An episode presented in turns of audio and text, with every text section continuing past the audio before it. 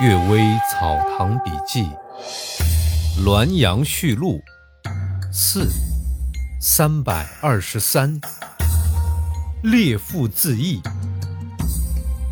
江南武举人，是朱时军的门生，才华横溢，却不幸早逝。他的妻子发誓要以身殉节，却几次自缢都不能死去。忽然之间，看到举人在灯下显形，说。换上彩色衣服就能死了。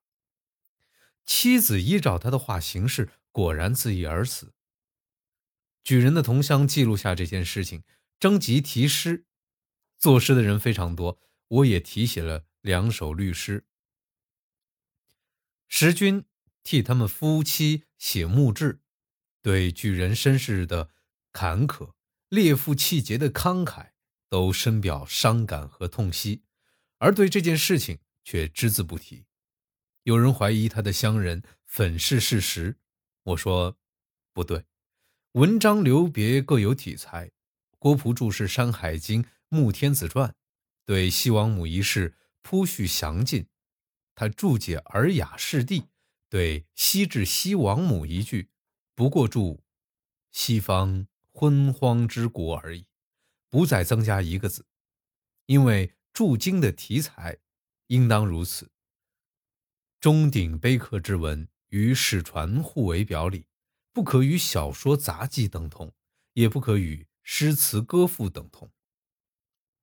时君博览群书，深知著述的流别，他不将这件事情写入墓志之中，这是古文法的要求，哪是因为他有假而削去的呢？我年老多遗忘。记得举人名程福，列父的姓氏居然想不起来了。姑且保存这件事情，梗概在此。等我护驾回京之后啊，再探求事情的原委，详尽著述出来。第二个故事，鬼有情义。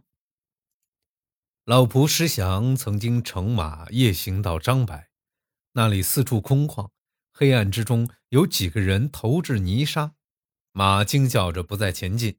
石祥知道是鬼在作祟，呵斥道：“我不到你们的坟墓堆中间来，为什么要侵犯于我？”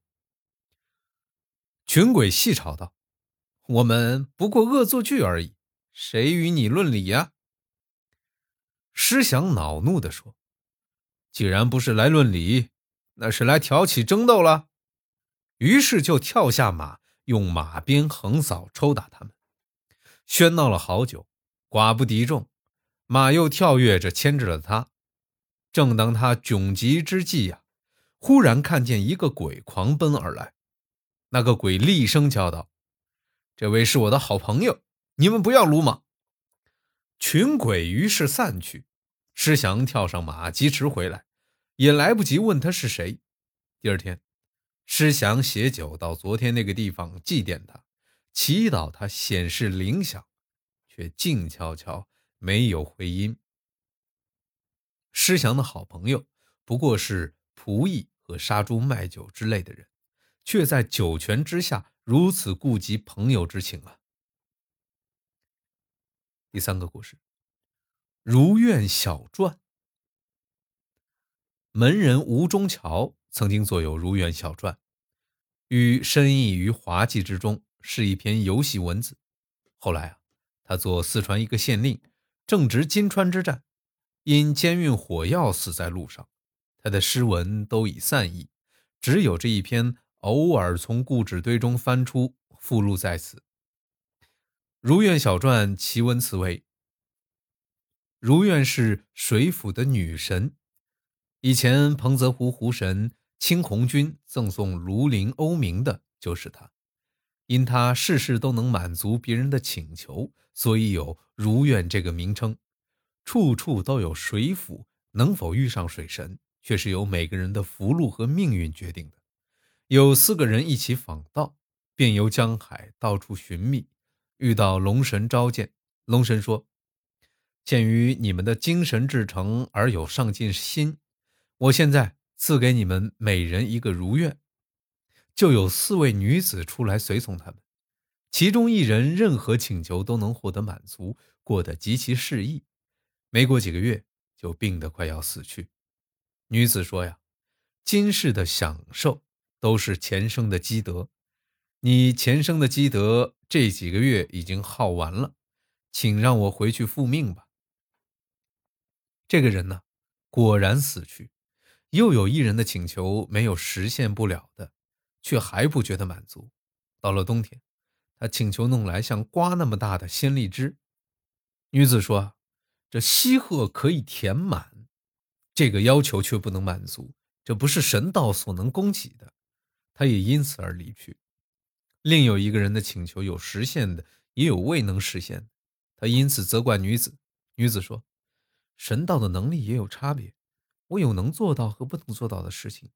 然而。”太阳当空必定西斜，月亮丰满必定亏缺，有不能满足的事儿，正是你的福分。你没有看到那个人已经死了吗？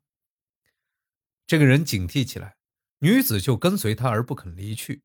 还有一人虽然得到如愿，却不曾有什么请求。如愿有时主动替他做点事情，他也皱起眉头表示不安。女子说：“呀，你的道德高尚。”你的福泽深厚，天地明鉴，鬼神保佑你没有请求的获取比有请求的获取高十倍，你可无需我的帮助，我只在暗地里帮助你而已。此后，四位如愿相遇，个人说出自己的经历，有的欢喜，有的感叹。他们说：“可惜啊，去世的人已经听不到这些了。”这是吴中桥弄笔游戏之文。偶尔为之，以资成全，也没有什么不可以的。如果写起来累读连篇，动不动就成卷成义，那就不是应有的著书题材了。感谢各位收听今天的《阅微草堂笔记》，祝大家早安、晚安和午安。